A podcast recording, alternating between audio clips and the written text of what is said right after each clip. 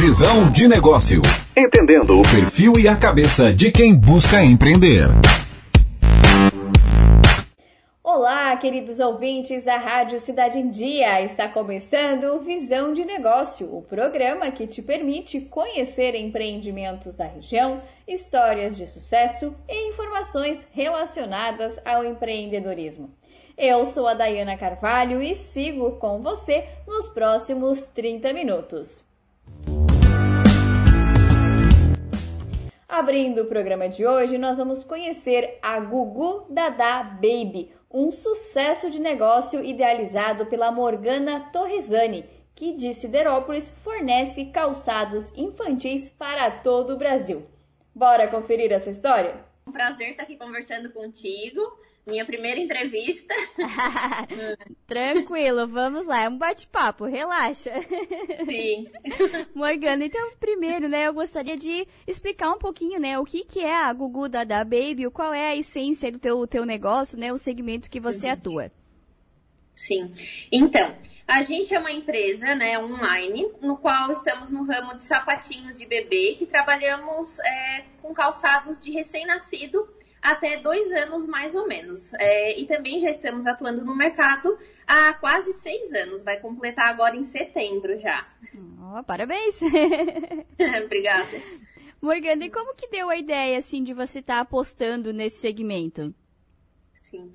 É, no começo, é, eu sempre tive ideia assim que eu queria vender alguma coisa pela internet. Eu só não tinha o foco do que. Então, assim, eu comecei a vender é, de tudo. Eu vendia relógio, vendia óculos, vendia bolsa, mochila e tal. Mas assim, o pai, o meu pai sempre me aconselhava a focar em um só produto. É, então, depois de muita pesquisa é, e procurando assim sempre um, um produto que fosse leve por conta do correio, dos fretes, um produto que fosse que tivesse uma recorrência de compra e que fosse legal e assim atrativo e que também eu me identificasse. Então, de como depois de muita pesquisa, eu, eu é, decidi que seria sapatinho de bebê. E, e, realmente é o foco até hoje 100% é, focado nisso. Qual é o diferencial do teu produto? O que, que faz com que né, ele seja esse sucesso? Assim, é, um dos nossos principais é, sucessos, né, é, é também é o o conforto dele, é o estilo, a qualidade e também um diferencial bacana que é, que é da nossa empresa é o nosso atendimento personalizado.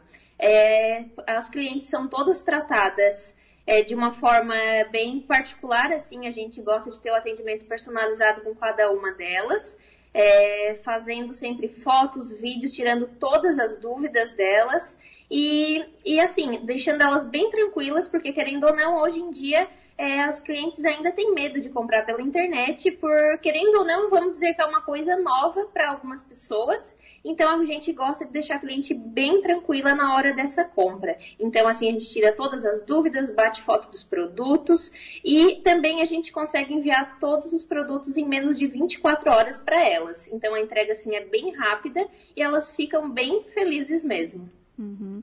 É, o teu negócio, Morgana, ele é essencialmente e-commerce? Sim, a gente é 100% e-commerce, a gente optou por, por pelo e-commerce para realmente enviar para todo o Brasil. E, e assim, realmente atingir todo o Brasil sem a pessoa não ter que sair de casa e assim fazer a compra direto é, pelo computador, né, celular ali com a gente e chegar na sua casa no conforto. E como que você fez para projetar o seu negócio, né? Porque você, pra, pra apresentando para a audiência, né? A Morgana atualmente está em Siderópolis, né? Como que você fez para projetar ele para todo o país? Como que você fez, né, esse Sim. crescimento da marca? assim. É, era sempre focado no Instagram, então a gente postava ali, como o Instagram não tem barreiras, né, nem limites, a gente sempre conseguia então atingir o Brasil inteiro com as mamães de todo canto do Brasil, até inclusive fora do Brasil. Tem bastante mamães que se interessam, mas por enquanto a gente ainda está só no Brasil. Mas Mas é isso, como, como assim, vai do boca a boca e as mães veem lá o nosso Instagram, elas vão indicando para as amigas e assim vai crescendo, né? E também como, como vem as clientes comprando, aí também vai indicando para as outras amigas mães e assim vai crescendo todo o negócio. Uhum. Você chegou a se especializar nessa questão de, de divulgação virtual ou foi realmente só esse processo mesmo do pouco a pouco? Foi, eu sempre estudo, né? Desde ali faz mais seis anos, né, que eu venho estudando e me aprimorando cada vez mais, assim, em cursinhos, na internet mesmo. É, assim, e vendo vídeos até no YouTube que ensinam bastante a fazer esses trabalhos com a mídia, né? Então, às vezes, propagandas, é... e assim, para divulgar cada vez mais. Então foi pura dedicação, né, Morgana?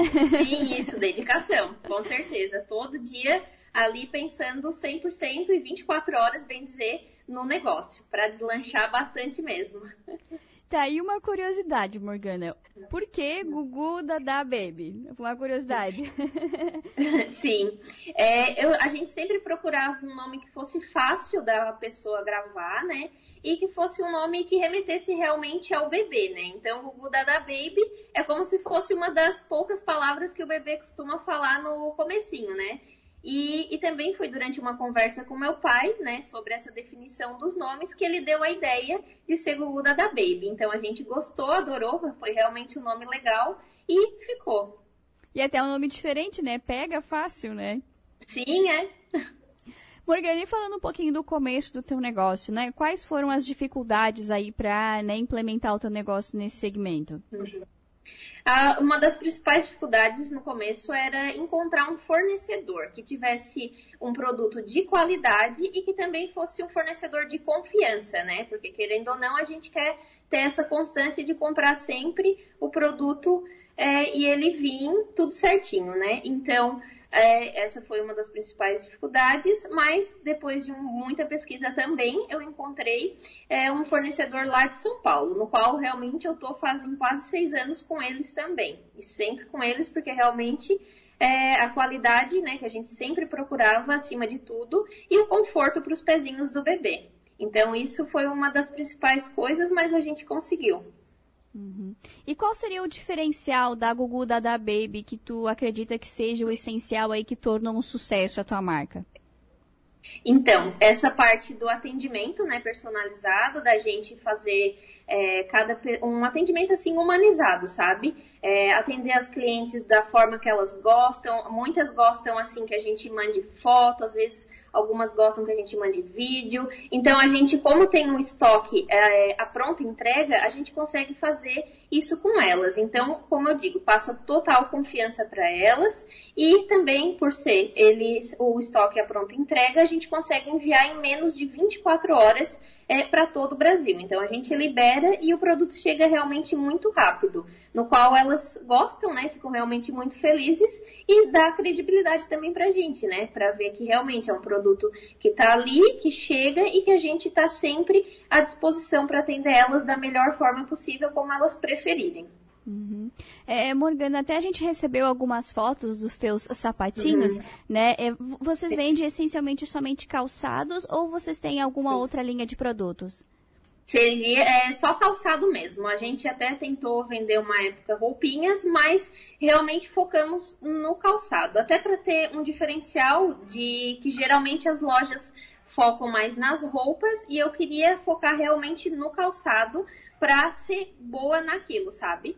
É, de ter, vamos dizer, prioridade para falar do calçado e, e o foco 100% né, nessa parte do calçado. É dado o sucesso aí, você pensa em apostar em outros itens, talvez, além dos sapatos, ou vai, vai focar somente nesse segmento? Não, mesmo? é somente no calçado mesmo para para é, manter a, no calçado. Conseguir manter a qualidade. Isso, manter a qualidade. Quais são os uhum. itens aí que mais vende, assim? Qual é a, a preferência das mamães? É, uh, o nosso produto que é o auge, até vou mostrar aqui no vídeo, é o nosso calçado que é o, o modelo estrela e o nosso modelinho Austin. Olha só, Ai, que, que bonitinho. E daí, como é um modelinho assim bem clássico, sabe? É um modelo que sai bem. Sai, bastante. E, por exemplo, o estrela, a gente tem bastante cores dele. Então, às vezes as mamães compram mais de uma cor porque é muito bonitinho, né? E é, uma, é uma, um calçado fácil de combinar com diversas ocasiões. Uhum. Então faz maior sucesso. A gente diz que é o nosso produto estrela. e de fato, né? Sim. Morgana, e a pergunta que não quer calar, né? Como que tá sendo aí para você viver esse período da pandemia? O teu negócio chegou a ser impactado? Você precisou adotar alguma estratégia para fortalecer o teu negócio? Como é que tem sido? Uhum. Como é uma loja virtual, né, a gente não tem esse contato direto, né, direto com o público, então pra gente assim não afetou muito. Mas uma das coisas para a gente alavancar um pouco mais as vendas nesse período foi que a gente adotou a estratégia de, nas compras de três ou mais pares, a gente daria um sapatinho a mais de presente para a cliente. E ela ainda poderia escolher entre algumas opções é o sapatinho que ela quisesse. Então, nesse período de quarentena, foi uma boa estratégia que a gente adotou e elas adoraram, né? Porque imagina, todo mundo gosta de ganhar presente, né? Então, foi uma coisa assim bem legal mas como a gente não tem esse contato direto com, com eles assim, não foi uma coisa assim que afetou tanto. Então foi assim. Chegou a reduzir o número de vendas, Morgana, ou não? Não, até aumentou por conta é, que foi essas, essa, essa. A gente alinhou dessa forma, né? Com essa uhum. promoção, até cresceu as vendas, na verdade. Ai, que bom. Porque também, como elas não estavam podendo sair de casa para ir nas lojas e tal, provar, às vezes, né? Então, é, então essa parte até beneficiou, vamos dizer assim, que daí elas compravam mais online, sem precisar sair de casa e mesmo assim chegavam no conforto da casa delas, o sapatinho. Morgana, para quem está nos ouvindo, né, e talvez despertou aí o interesse para estar tá sabendo um pouquinho mais sobre a Gugu Dada Baby, né, quais os canais aí para conseguir contatar com vocês e para conhecer a marca? Tá. O nosso Instagram é arroba Baby e o nosso site é www.gugudadababies, com S no final, .com.br, no qual a cliente né, pode comprar tanto pelo site ou é, chamar a gente no WhatsApp. Que daí o nosso número é 99819 1859. Muito bacana essa história, né, gente? Às vezes só personalizando um item, fazendo aquilo que o consumidor espera, a gente consegue transformar o negócio. Muito sucesso aí, a Morgana. Seguindo com mais exemplos inspiradores aqui no Visão do Negócio, agora a gente vai conhecer a história do contador Tadeu Silvestre, que aproveitou o gosto por cerveja artesanal e apostou na produção da bebida. E hoje é dono da Alcatraz, uma cervejaria consolidada aqui em Criciúma. Vamos conferir como foi esse bate-papo, bem animado, aliás, com o Tadeu. Então, gostaria de falar um pouquinho, né, sobre o teu empreendimento, o que é, como é, né, a Alcatraz, qual é o foco de mercado de vocês. Queria que você apresentasse a cervejaria para gente. Bom, é, Alcatraz é uma cervejaria artesanal aqui em Criciúma, né? É, a gente abriu em 2017, estamos indo para o terceiro ano agora.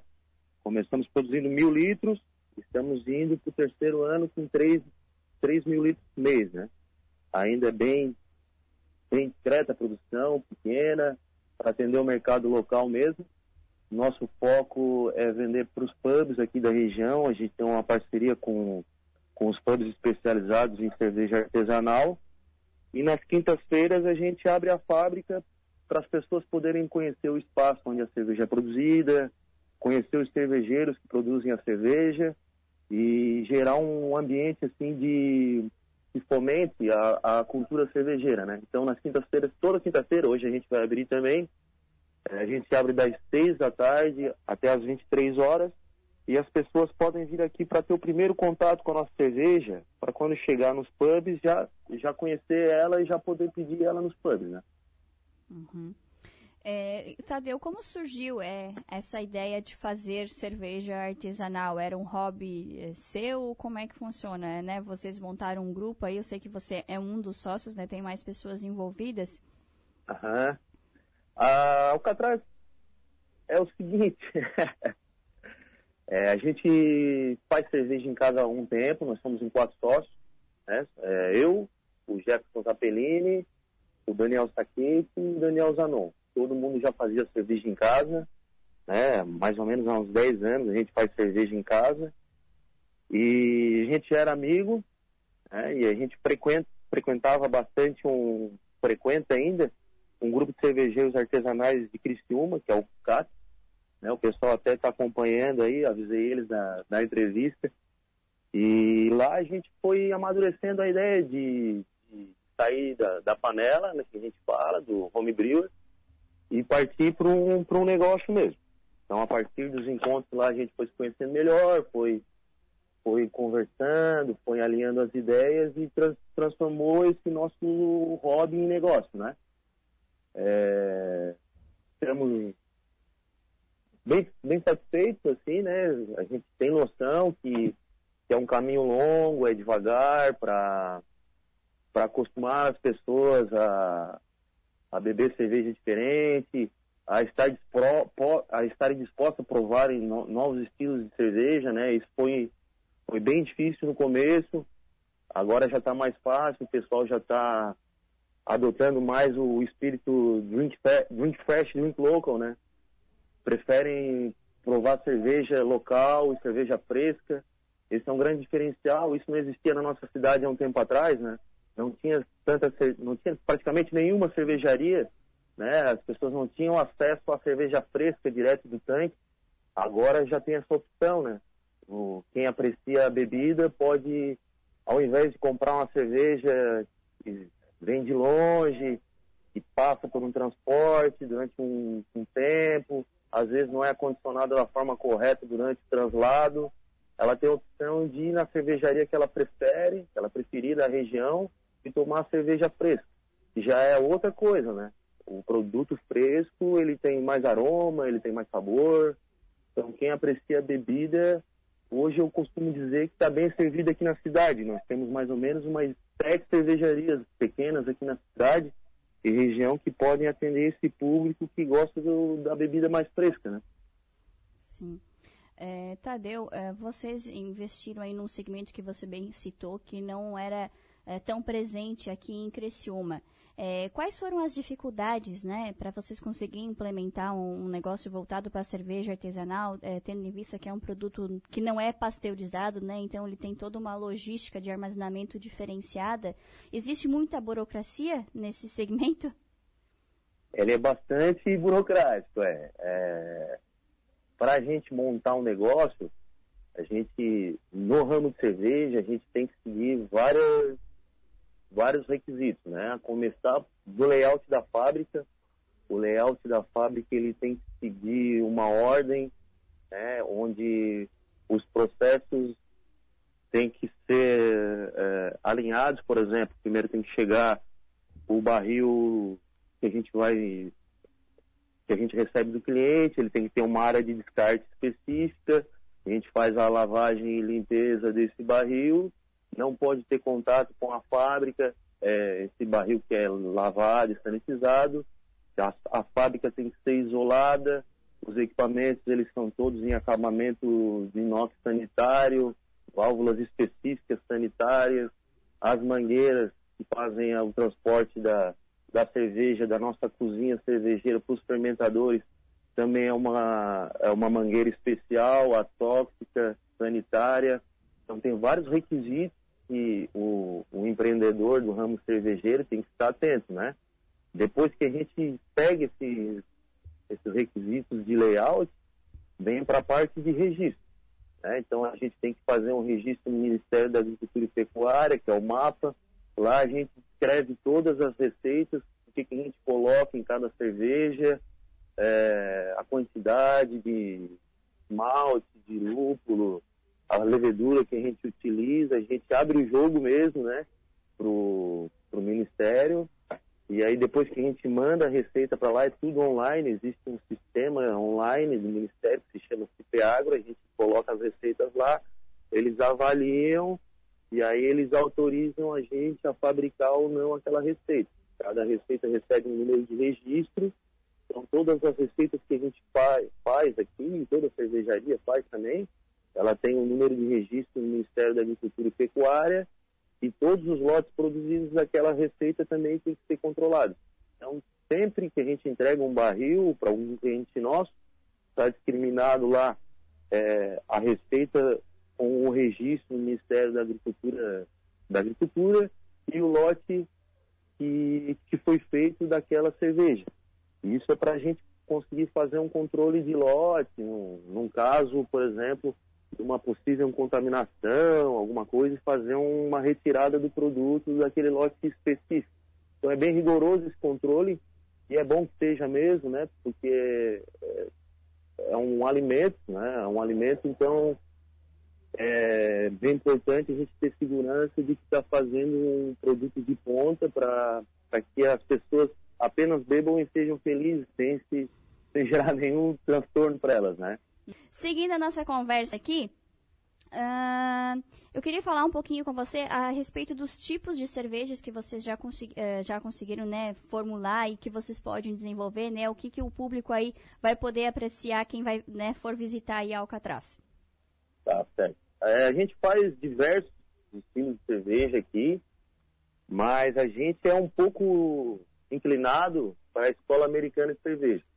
É, existem algumas escolas cervejeiras assim que, que se destacam algum, alguns parâmetros né, de, da cerveja. Por exemplo, a escola americana são voltadas para cervejas mais lupuladas, que é o que a gente gosta de fazer aqui.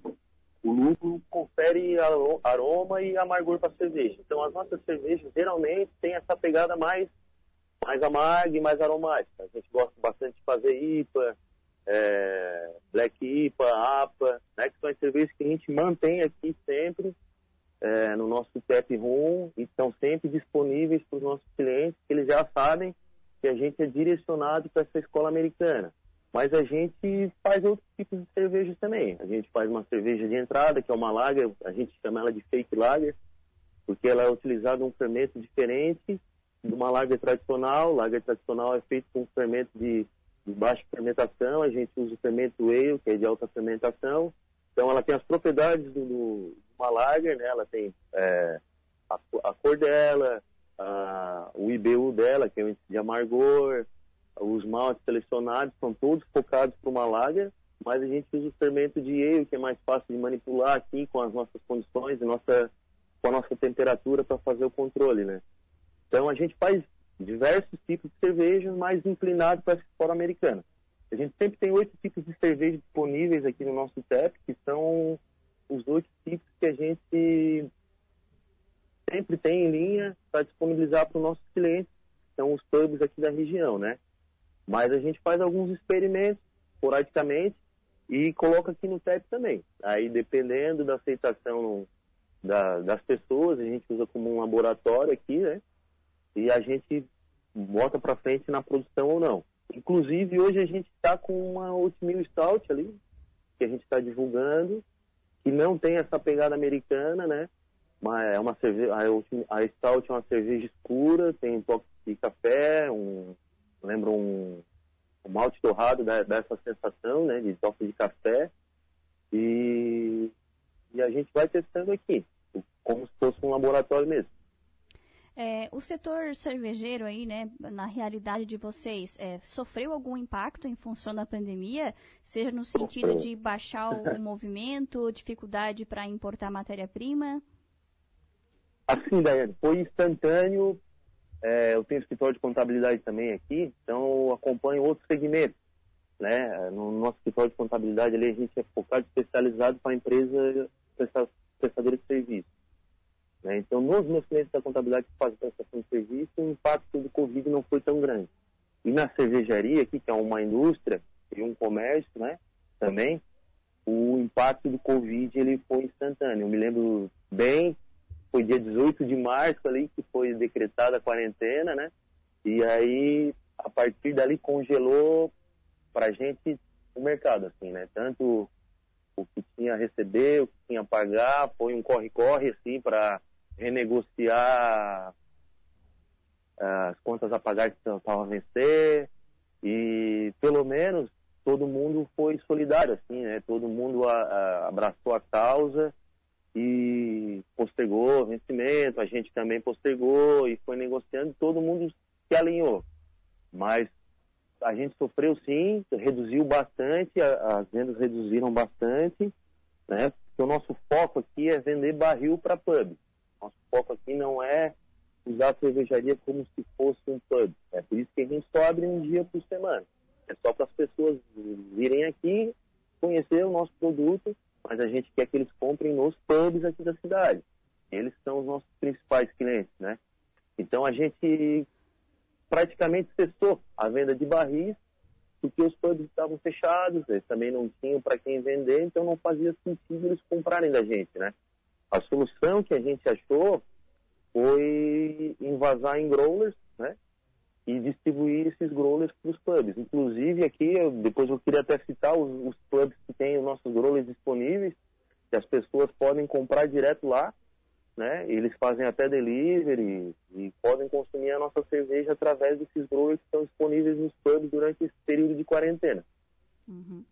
É, Tadeu, é possível falar um pouquinho dos próximos passos aí da Alcatraz e também é, você falou, né, que é, no estado e também principalmente em Santa Catarina não tinha muitas opções para cerveja artesanal e agora vocês têm esse empreendimento de vocês que proporciona isso, bem como outras que investiram nesse segmento, mas ainda há espaço para crescer. O que, que a gente pode esperar aí da Alcatraz?